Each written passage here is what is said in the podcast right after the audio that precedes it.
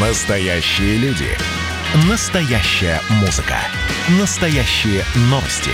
Радио «Комсомольская правда». Радио про настоящее. Друзья, добрый день. Радио «Комсомольская правда» Ижевск. Меня зовут Марина Мерлачева, и мы в прямом эфире. И сегодня мы вспоминаем событие, которое произошло ровно 10 лет назад, 2 июня в 23.30 в 2011 году. Э, прогремели взрывы на складе с боеприпасами на военном арсенале номер 102. Это в Пугачево. И э, мы сегодня будем вспоминать те события. У нас э, в гостях сегодня человек, который был и служил в это время э, в Пугачева Руслан Паняев. Здравствуйте, Руслан. Здравствуйте. Да, и Дарья Байраншина, активист и жительница также поселка Пугачева, э, которая тоже является непосредственным участником этих событий. Э, поэтому вот мы сегодня как-то эту хронологию восстановим. Ну, наверное, мы начнем с вас, да, вообще, если говорить про вас и Руслан, как вы там оказались в это время? В 2010 году, в декабре 2010 года, в самом конце меня призвали на срочную службу и по семейным обстоятельствам отправили относительно близко, 30 километров от Ижевска. То есть военкомат хотел меня засунуть в Хабаровский край, так как я был злостным уклонистом, ну, скажем так. Но, тем не менее, в силу определенных обстоятельств отправили в Пугачева. Служил там, и, получается, на тот момент, когда случились вышеупомянутые события, я служил, ну, примерно полгода. То есть солдат-срочник, в звании сержанта я уже тогда был. Ну, если характеризовать саму службу, служба да, была... чем занимались? чрезвычайно тяжелой, поэтому тут как бы без всяких уже оговорок можно сказать. То есть 102 арсенал – это склад боеприпасов огромный, и, насколько я помню, он был самым большим в Центральном военном округе и считался вторым по России – вообще, в принципе. То есть огромная территория, на которой сосредоточены склады хранилища с боеприпасами, боеприпасы абсолютно разных там калибров, мастей и прочее, прочее. Некоторые со времен Великой Отечественной войны. И вот в тот год особенно а, как бы была актуальна система утилизации боеприпасов, и, соответственно, в нашу задачу входило, а, приходили транспорта в часть, то есть через часть проходила железнодорожная ветка в том числе, Туда приходили транспорта с грузами, мы их выгружали, соответственно, загружали другие. То есть постоянно шла какая-то такой круговорот этих боеснарядов, да.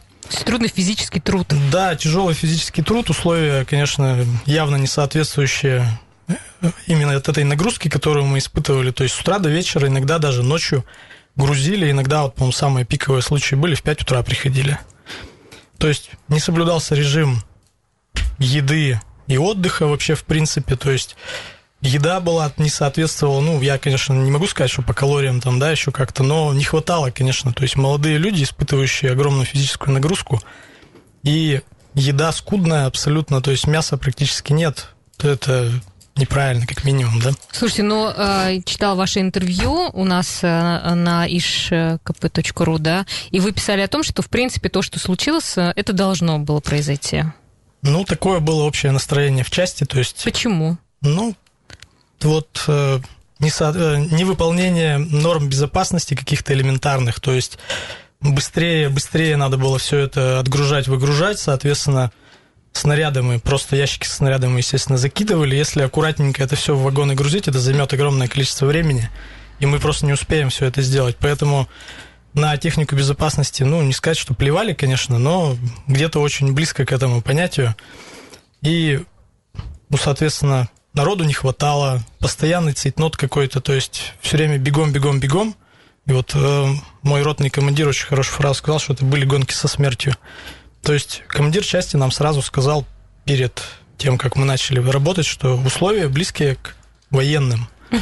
Когда это произошло вообще, вот этот момент? Э, где вы были? Э, что, что происходило? 2 июня я с утра в 8 утра заступил в наряд суточный, помощник дежурного по части, то есть э, каждый день в части есть дежурный офицер, и вот из нашего сержантского как бы маленького отделения мы помогали, так и называется, наряд так и называется, помощник дежурного по части. То есть это отдельное огороженное такое маленькое помещение в, в, непосредственно в той же казарме, где находилась наша техническая рота.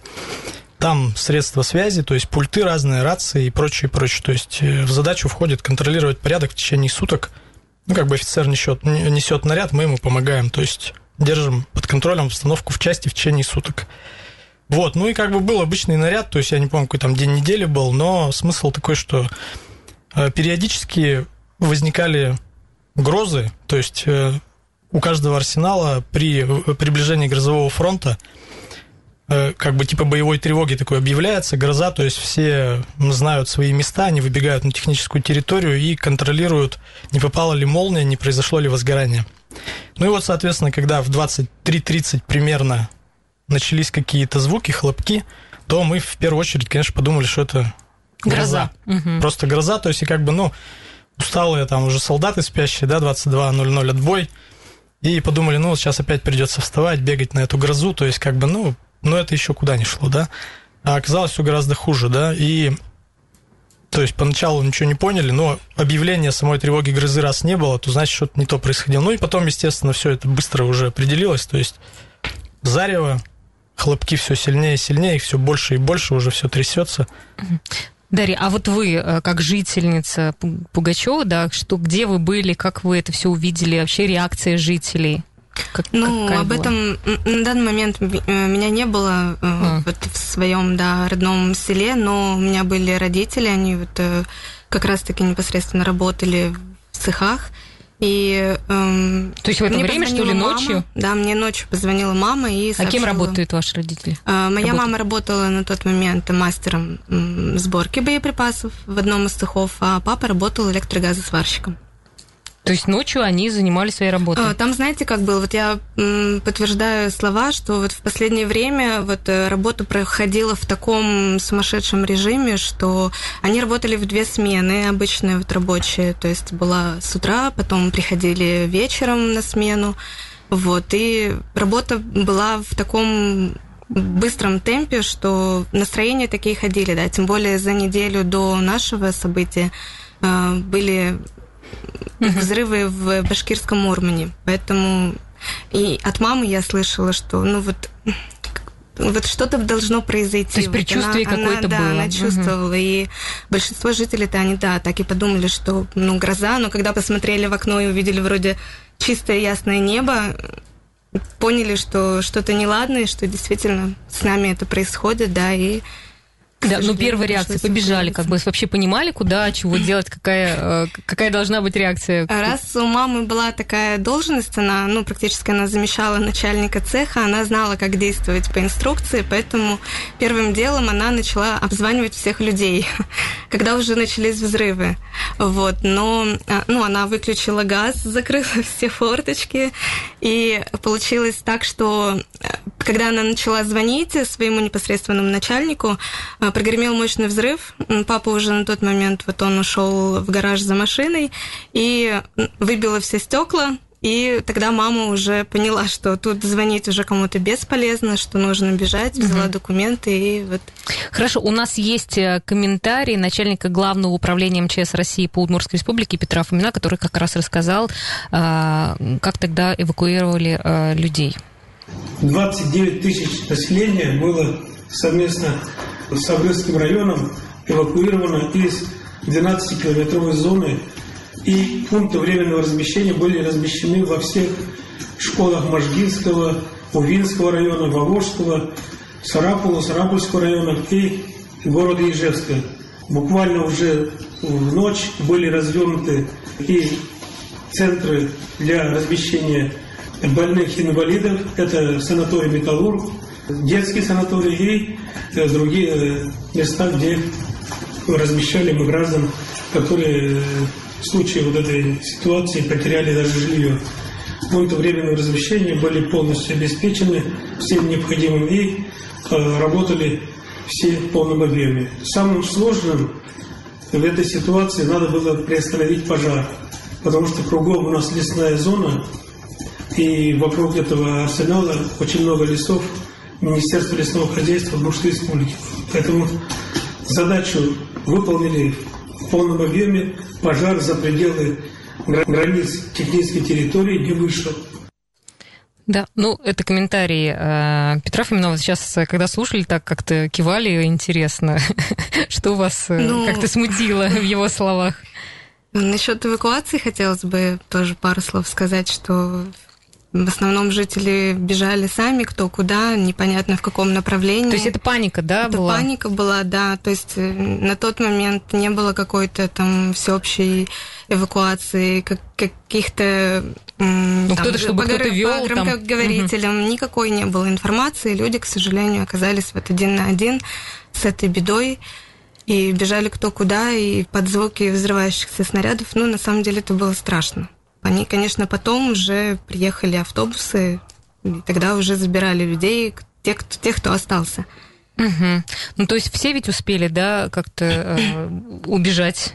Э, слава богу, хочется сказать, что до сих пор я, конечно, удивляюсь, но, видимо, это Бог нас, нас берег, потому что на самом деле на, на тот момент вот э, один дом у нас сгорел, который вот находился непосредственно в жилом городке, туда попал снаряд. Ну, на самом деле много куда из, uh-huh. в домах попадал, попадали снаряды, но вот один дом сгорел полностью.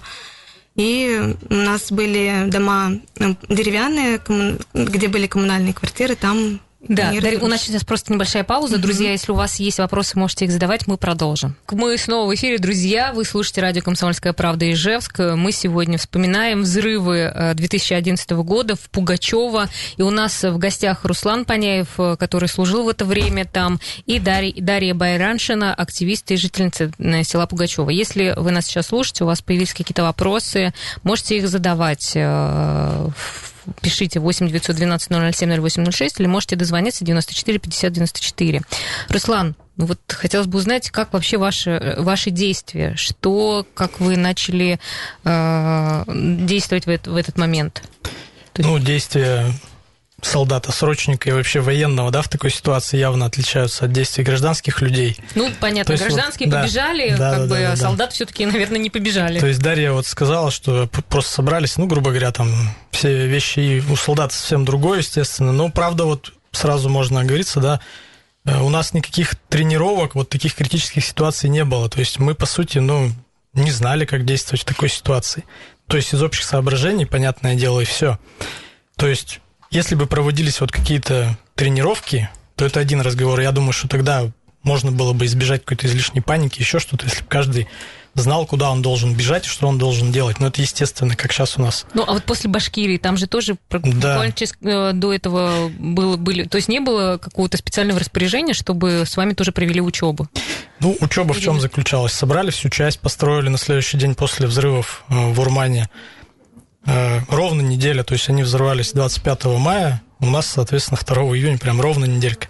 Вот, но нас собрали, по-моему, на следующий или через день вся часть, все гражданские, которые работали в цехах, на территории там прочее, все солдаты-срочники, все офицеры, весь состав собрался. Ну, нам еще раз провели инструктаж по технике безопасности – какие части снаряда являются наиболее опасными, то есть что с ними нельзя делать, как их там грузить и прочее, прочее. Ну, естественно, там курить на, на технической территории нельзя, где непосредственно склады находятся. Ну, понятно, что я вот человек не курящий, меня это вообще никак не касалось, но были люди, которые без этого не могут, и все равно проносили сигареты. Ну, то есть и сами не очень серьезно относились ну, к безопасности. Да. Ну, то есть со всех сторон у нас вот к этому вопросу как-то ну, очень легко, легковесное ну, конечно, отношение. Это Россия. Да, да, да. Вот, ну, Соглашусь. поэтому как, действия какие? Ну, вот начало все взрываться, уже все стало понятно, но я должен все равно в любом случае от какого-то командира получить ну как помощник дежурного по части должен получить какой-то приказ о том, что, например, разрешена общая эвакуация личного состава там непосредственно. Еще ситуация осложнялась чем? Помимо технической роты, на тот момент в, на территории части как бы служили солдаты-срочники из других частей. То есть там были из Пермского края, были из Волгограда железнодорожный батальон, которые делали, грубо говоря, инженерное укрепление хранилищ. То есть там обваловка, это называется, выкапывается огромный земляной вал напротив хранилища для того, чтобы в случае разрыва снарядов, снаряды летели в этот земляной вал. Вот, и то есть было много техники на территории, в том числе эти все экскаваторы, КАМАЗы, самосвалы и прочее, прочее. И вот все вот эти ребята, которые не относились, по сути, к нашей части, они вроде как кому подчиняются, не совсем понятно, да, то есть если мы подчиняемся непосредственно командиру, ну, вроде как эти тоже, но Поэтому они, конечно, побежали гораздо проще, чем наши солдаты. То есть Наши-то ждали, что что-то последует, какая-то команда, еще что-то. Uh-huh. А эти побежали быстрее гораздо. Ну, мне вот позвонили сразу с КПП, которая открывает главные ворота, уже непосредственно выход уже идет, ну, в город, скажем так, да, с территории части. Дежурные там сидели гражданские женщины и спрашивают, вот солдаты уже, грубо говоря, на воротах висят, ломятся, что мне делать? У меня нет распоряжения, чтобы я мог кому-то позволить открыть эти ворота. Ну, как бы я говорю, ждите, пока ситуация еще не проясняется. Ну, сразу тоже скажу, что почему офицерский состав, может быть, не в полной мере проявил себя, скажем так, да, деликатно очень. В этот день, 2 июня, как бы они, начиная с вечера, начали в офицерской столовой праздновать два повода. Соответственно, там был день рождения у одного из... Э, не день, день рождения кого-то из дочка или сын кто-то родился у одного старшего прапорщика, а у другого было повышение в звании, то есть старшего лейтенанта дали капитана. То есть, по большому счету, весь руководящий состав у вас был не совсем готов не совсем такой в норме, чрезвычайной да. ситуации. Соответственно, да, ситуация застала их врасплох непосредственно во время празднования. Поэтому, естественно, действия были немножко смазаны, смазаны мягко угу. скажем, да, смазаны. Пока там до всех дошло, что происходит, пока они там в своем состоянии определили, что надо делать. Ну, в общем, через какое-то время на меня по рации вышел командир части и начал запрашивать как бы обстановку, что происходит. Ну, все, что видел, я все и сказал, что все начало взрываться, а что-то еще может происходить. Ну, через какое-то время он уже отдал команду об эвакуации, соответственно, при новом звонке с КПП я уже сказал женщинам дежурным, чтобы открывали ворота и всех выпускали. Ну, просто все вышли и все тоже, да? И как долго э, продолжались эти взрывы? Как долго? Ну, это вообще вопрос какой-то сложный. Ну, в течение ближайших нескольких суток это все продолжалось. То есть весь вопрос, какова была мощность этих взрывов, да, то есть в первую, вот эту в первую ночь там были взрывы такие, что даже вот уже на Можгинском тракте, вот это, я так сходу не скажу, какое-то расстояние, но меня взрывной волной с тракта уже снесло. То есть вот такой мощности были взрывы. А если непосредственно, когда мы находились еще на территории части, то там тоже вот как бы летали солдаты туда. Я знаю, прекрасно видел это все. Ну, пострадавшие. Э... Ну, вот пострадавших непосредственно один погибший по итогу. И то это выяснилось гораздо позже, потому что сначала он пропал без вести. То есть, как бы просто не досчитались всех, когда стали общую, там, грубо говоря, перепись, mm-hmm. да, проводить. Потому что кто-то ведь эвакуировался. Вот я, например, в Можгу. То есть, вот просто сели в э, проезжающий там какой-то грузовик, еще что-то, поймали попутку на дороге и поехали в сторону Можги. Большая часть моего подразделения поехала в сторону Ижевска. Оказалось, они лучше угадали, потому что они в Ижевске просидели неделю, ничего не делали, а нас из Можги на следующий же день уже выгнали обратно. Слушайте, ну у вас прямо такая интересная судьба. То в Хабаровск должны были уехать, приехали сюда, то ну, как-то не угадываете да, не городом. угадываю, но тем не менее, да. живой, вот здоровый, еще, слава богу. Да, по поводу погибшего, это же э, хорошо знакомый, да, ваш ну, я бы не сказала, что ну, он хорошо знакомый стал уже, к сожалению, после э, своей смерти, так скажем. Э, получается, Тимура я сама не знала, но лично с ним вот был знаком мой папа. И я хорошо знаю эту историю, потому что мы стараемся поддерживать э, о нем память. У нас э, главная центральная улица названа в честь Тимура Миняхметова. Ну, Тимур, он был пожарным, он был как пожарный, раз участвовал да, в ликвидации. Он участвовал, он, они как раз с ребятами, это одни из первых, кто тушил пожар непосредственно на вместе, так скажем, где уже вовсю летели снаряды, взрывались. Вот. И, к сожалению, по вот словам родственников, мы общаемся с ними, с сестрой, с Венерой, в частности, вот э, получается, по, в момент вот этих взрывов его взрывной волной откинуло, оглушило, и он не понял, куда бежать. То есть э, ребята-то остальные, они вроде как бы уже сориентировались, убежали, а его раз выкинуло взрывной волной, он побежал в другую сторону, как раз в эпицентр взрывов, и, к сожалению, вот его искали две недели, по истечении двух недель вот нашли в одном из котлованов. Угу. Ну вот у нас тут еще комментарии пишут, причина этой ситуации в чем была, в халатности, неправильное хранение.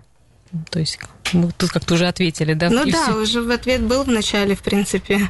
Тут несоблюдение техники безопасности элементарной. Ну вопрос-то сложный, наверное, все-таки. То есть первоначально мы, когда вот общались сразу после этого всего, понятно, что первая мысль была, что не только халатность, но и, возможно, что это все какая-то там диверсия, еще что-то. Потом как-то, наверное, постепенно это все куда-то ушло. Потому что, ну, плюсы в пользу этой версии какие? Вот нам поставили огромные масштабы этой работы. Ну, тут буквально за денек выполнили большую часть этой работы с минимальными потерями в людском составе, да, и прочее. Там кто-то что на повышение потом пошел, я уж не знаю, там, ну, как бы, ну, общее настроение было такое, что это все неспроста и не просто дело в халатности. То есть даже так. Там разные версии выдвигались и прочее, но я вот много с офицерами разговаривал, они, конечно, в это в большей степени не верят. Э, Все-таки основная, наверное, причина это вот какой-нибудь там брошенный окурок.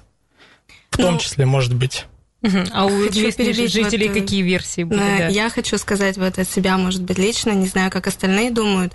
На тот момент э, министром обороны являлся Сердюков, и на тот момент была программа э, разоружения вот таких вот воинских частей, ну, так скажем, где вот э, очень много было снарядов, которые подлежали утилизации. И, возможно, разоружение предполагало, что оно просто таким образом, да. Это, ну, это мое личное мнение. Ну, а вообще э, вы как-то помогали, когда ну, убегали э, там, местным жителям? Ну, конечно, то есть солдаты пытались там помочь вещи, какие взяли местное население, какое там тащило свой скарб. Прочее, там помню, что на инвалидной коляске кто-то катился, я помогал инвалидную коляску в гору закатывать. Ну, так как-то, естественно, что мы могли еще сделать-то? Больше-то ничего не могли сделать. Ну, потом, естественно, эти ловили мы попутные машины уже непосредственно на тракте и местных, особенно там бабушек, дедушек в первую очередь, в эти попутки засовывали для того, чтобы их в Ижевск куда-то. А вы через какое время, получается, туда вернулись, чтобы продолжать? Что делать? В саму часть. Да, в саму часть. В саму часть мы вернулись где-то недели через две, то есть мы в палаточном лагере где-то две, две с половиной, три недели, не помню, уже просидели. Ну, как просидели? Мы там занимались тоже какими-то определенными действиями. Но как вот картинки такие очень эффектные, то есть летают вертолеты, самолеты, МЧСовские огромные, куча генералов ходит, вышестоящих инстанций и прочее, а мы уже как бы так на нас, с нас уже спрос весь был снят. Мы, грубо говоря, в этих палатках, можно сказать, отдыхали три недели. Хорошо, у нас сейчас снова будет небольшая пауза. Э, у нас есть еще вопрос. Вот спрашивают, наградили ли вас? Ну, мы об этом да, узнаем после перерыва. Поэтому, друзья, если у вас э, есть также свои вопросы, задавайте 8 912 007 08 06. Еще раз напомню, что мы вспоминаем 2011 год, когда э, были взрывы в Пугачева. Это радио «Комсомольская правда» Ижевск. Я Марина Мерлачева. И сегодня у нас в гостях Руслан Паняев, э, очевидец и активный участник событий в Пугачева в 2011 году. Дарья Байраншина, также активист и жительница Пугачева. И мы вспоминаем взрывы э, и всю эту ситуацию. И у нас есть э, вопрос от Людмилы по поводу того, что вот вы пережили, действительно была чрезвычайная ситуация. Как-то вас отметили, наградили? К сожалению, нет. И, как я уже говорил... Вас как-то обида чувствуется прямо. Чувствуется, да, обида, я ее не скрываю, потому что, ну, на самом деле, мы-то, может быть, и не заслуживали никакой награды, имеется в виду в плане орденов, там, каких-то еще прочее. Но были люди, которые действительно вот прямо пошли туда, в этот эпицентр событий и прочее, и прочее, которых никак не наградили. Вот наградили единственное из срочников, насколько я знаю, может быть, потом кого-то еще да наградили, это вот погибшего Тимура, Ему дали посмертный орден мужества, то есть получали родители уже непосредственно. Ну, ему-то он сейчас уже зачем, не знаю. Вот, ну просто вот такая какая-то проформа, галочка. А как бы вы хотели, чтобы вас наградили? Нет, ну не наградили, я говорю, что ну, какую-то отметку, например, в военном билете. Я не знаю, как это бюрократически все делается, что мы были участниками ликвидации чрезвычайной ситуации, например. То есть кто-то получал там действительно ордена пожарные, которые просто туда приехали и просто постояли, даже не разворачивая рукава я услышал такую историю, просто наградили за то, что они туда приехали. Ну, были гораздо более достойные люди. Вот был там в пожарной команде непосредственно подразделение, то есть которое отвечает за безопасность этого всего. Там был сержант-контрактник, который уже при взрывах оттуда пожарные вот эти машины выгонял. То есть там четыре экипажа штатные, находятся четыре пожарные машины, цистерны вот эти все, с которых развертываются рукава и попытки потушить. Именно попытки, потому что шансов не было объективно. Начали снаряды детонировать, уже бесполезно что-то делать, что там потушишь. Вот, и вот он, по-моему, три машины успел выгнать, то есть под взрывами снарядов, под этим всем, вот в этом пекле всем, он каждый раз забегал на тех территорию, выгонял один экипаж машины. И даже его никак не наградили. Вот обида вот на это осталось, что даже более гораздо достойных людей, они, насколько я знаю, так ничего и не получили. Хорошо, Дарья, ну, хотелось бы узнать, как вообще потом жители возвращались э, тоже в свои дома, как это вообще происходило? Жители возвращались в свои дома, для них это было не потрясением, наверное, это так еще легко сказать. Если конкретно брать, вот, допустим, Если вашу, мою например, маму, да. да, то она, возвращаясь в свою квартиру, просто увидела там руины, так скажем, не дома, слава богу, но она говорит, что в течение нескольких дней, нескольких суток у меня, говорит, просто я сидела в таком состоянии, мне просто не поднимались руки, я у меня не было сил даже в эту разруху все выносить, да. Это огромный стресс, на самом деле. Это конечно. очень, да. То, что они испытали, конечно, тогда это... Да, ну а кто-то помогал, помогал как-то. Вот как это все потом начало происходить, э, возвращение такое мирное, если можно так сказать, жизни? Ну, потом вот э, начали приезжать постепенно строительные бригады, угу. которых вот уже выделили и вот они потихоньку-потихоньку начали помогать, но там пошла потом неразбериха в том, что кому-то там хороший ремонт, кому-то самые дешевые материалы. Ну, в итоге вот в это небольшое, так скажем, не то чтобы небольшой, большой осадок у жителей до сих пор, такая обида, что вот э, у них ощущение, что их до сих пор как бы они забыты властями, что на них внимание тогда должного не обратили. Угу. Особенно у нас много пожилых там, пенсионеров, поэтому обида есть такая, конечно. Хорошо. У нас еще один э, пришел вопрос. Что изменило в вашей жизни эта ситуация? Какие выводы для себя вынесли? И что вы посоветовали тем, кто не сталкивался с такими экстремальными ситуациями? Это мне вопрос. Ну, вам, видимо, да. Ну, что вынес? Конечно. Что-то изменило вообще? Вот как О. вспоминаете вот эти... Ну, то, что вспоминаем, то безусловно. То есть мы все равно держим там со служивцами связь из разных городов, вспоминаем часто. Ну, как бы это поздравляем друг друга с этими событиями, с годовщиной этих событий, или еще как-то так можно сказать. Но изменилось что? Ну, лишний... Стали ли больше ценить э, свою жизнь? Безусловно, конечно, да, и, и жизнь своих близких в том числе, да. Но просто критическая ситуация, она всегда выявляет вот истинную личину человека. Я говорил об этом уже, то, что э, человек в критической ситуации ведет себя абсолютно по-другому, нежели в реальных событиях. И это, кстати говоря, тоже дорогого стоит, то есть были офицеры с трясущимися руками. Вот я не сказал, что дежурный офицер, с которым мы несли наряд, он просто не мог ни одного номера телефона набрать, потому что у него тряслись руки. И... Ну, с другой стороны, непонятно, как относиться к этому, потому что, правда, ну, через... ну хотя, с другой стороны, это же... Но он же военный военный человек. Да, да, он военный, он должен быть уже как-то ну, все равно да, к этому быть подготовлен. Да, да, да. Вот, то есть кто-то плакал, кто-то там, угу. ну, Слушайте, ну еще вот хотела спросить, э, буквально в 2018 году тоже были взрывы. Как уже отреагировали на эти э, события? В 2018 году были такие наиболее сильные взрывы, да. Они, ну, что можно сказать?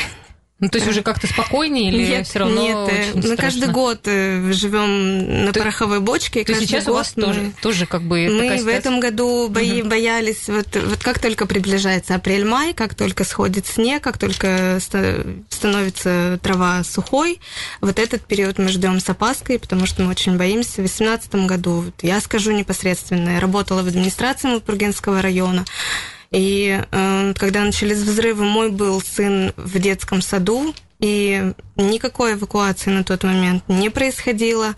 Причем потом наш э, работодатель сказал о том, что я не давал команды вообще покидать свои рабочие места. На тот момент я поехала, потому что мой сын непосредственно в садике, они спали, у них был тихий час. И воспитателям огромное спасибо за то, что они смогли организовать этот процесс весь, дозвонились до всех родителей. Успокоили. Да, успокоили. И это было страшно. Хорошо. Э, МЧС сообщает, что сейчас опасная остается территория размером около 800 метров. Э, в 2011 году после чрезвычайной ситуации это было 12 километров. Сложные зоны ближе к населенным пунктам уже сейчас убраны и безопасные. Но у нас есть как раз э, комментарий начальника Главного управления МЧС России по Удмуртской Республике Петра Фомина. Давайте мы его послушаем. Количество мы не считаем, не определяем, а у нас есть понимание, что они после месяца работ э, докладывают нам, сколько собрано. Вот это мы имеем понимание. Собрано немало. и у них э, задача будет утилизация. Это новая работа для них, утилизация, безопасная утилизация вот этих каждого этого боеприпаса. На сегодня уже более 70% поверхностно убрано.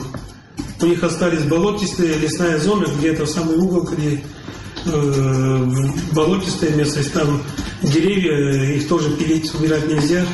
Там будут, наверное, инструментальным методом тоже извлекать. Их собирают, утилизируют, дробят и собирают в отдельный склад. Мы защищаем населенный пункт надежно, эффективно и взаимодействием по рации, по телефонам о событиях. А когда все очистят, сдадут актом, и муниципалитет примет, если это будет зона муниципальная, то муниципалитет примет актами, а если это лесная зона будет, там высажены деревья, это будет Министерство природных ресурсов Удмуртской республики. Или это Министерство обороны оставит за собой и будут применять для своих нужд. Место очень эффективное, хорошее, там есть, вот, есть жилье, есть э, школа, сад. Я думаю, применение будет в будущем полезное для всех. Да, да, прокомментируйте, пожалуйста, потому что интересно сейчас, что вообще там происходит у вас в Пугачева, насколько все это так. У нас э, замечательное место, на самом деле, я подтверждаю, да, что есть и социальные объекты, и школа, и детский сад, и э, клуб, район, сельский дом культуры, и больница, амбулатория у нас целая. Но, к сожалению, у нас большая проблема в том, что у нас остаются до сих пор на территории жилого городка заброшенные здания и сооружения, которые представляют угрозу жизни населению, в особенности детей. С этими зданиями, сооружениями никто ничего не делает. Ни как администрация по причине того, что они все ссылаются на то, что это земли Министерства обороны, ни Министерство обороны, которое ссылается на то, что администрация не может подготовить документы по передаче земель. И с этим вопросом как раз-таки, наверное, возможно, я, я одна только и борюсь. То есть вы как раз как активист. с администрацией mm-hmm. нашего поселения, да, Пугачевского. А как вот. вы боретесь? Ну, что делаете? Ну, обращаюсь в разные инстанции уже на протяжении нескольких лет. Где-то мы совместно с жителями заколачиваем здания сооружения вот эти, но к сожалению, это не останавливает детей. Я понимаю, возможно, если бы я была бы, в таком возрасте, в подростковом, возможно, меня бы то, тоже манили эти здания, потому что... Ну, вы скажите, что опасность в том, что дети туда ходят Конечно, и разбирают это, э, Дети снаряды. туда ходят, и как на заброшенные территории, так и на территорию, где непосредственно э, находятся вот эти снаряды до сих пор, да, где идет утилизация. И, к сожалению, э, охрана в той мере, в которой она нам должна работать, она не работает. Там, там доступ открытый со всех сторон. И дети ходят и собирают металлолом, и потом сдают. Ну, вообще, заработок. по словам Фомина, он сказал, что в течение трех дней, трех лет все уже полностью утилизирует. Ну, полностью, не полностью этого я сказать не могу. Он как специалист, наверное, ему виднее, но как я бы думаю, опасность все равно остается. Конечно. Получается, что у вас сейчас опять сезон, опять мало ли чего может да, случиться. Да. Хорошо, спасибо вам большое за то, что пришли. Вот э, какие-то мы события восстановили, и правда, это был э, такой прямо вопиющий, наверное, случай, страшный. Мои родители тоже наблюдали, недалеко там э, живут, поэтому надеюсь, что в этом году как-то нас всех пронесет. И уже поскорее бы все там закончилось у вас, и в вашем замечательном месте, как сказал э, Фомин Петр. Спасибо большое. Я напомню, что у нас в студии были Руслан Паняев и Дарья Байраншина. Надеюсь, что больше не будет у нас эфиров про эти события. Спасибо. Всем хорошего дня.